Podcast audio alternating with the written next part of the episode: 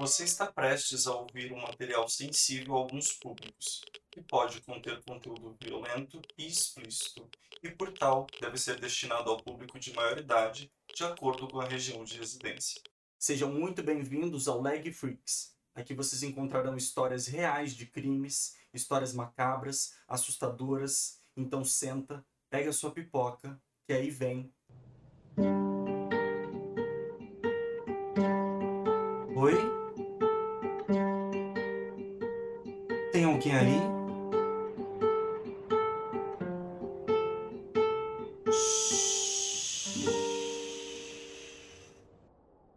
Leg Freaks. Um conto por Camila Cervelo Aguirre. Vende-se casinha de cachorro, ideal para Rottweiler.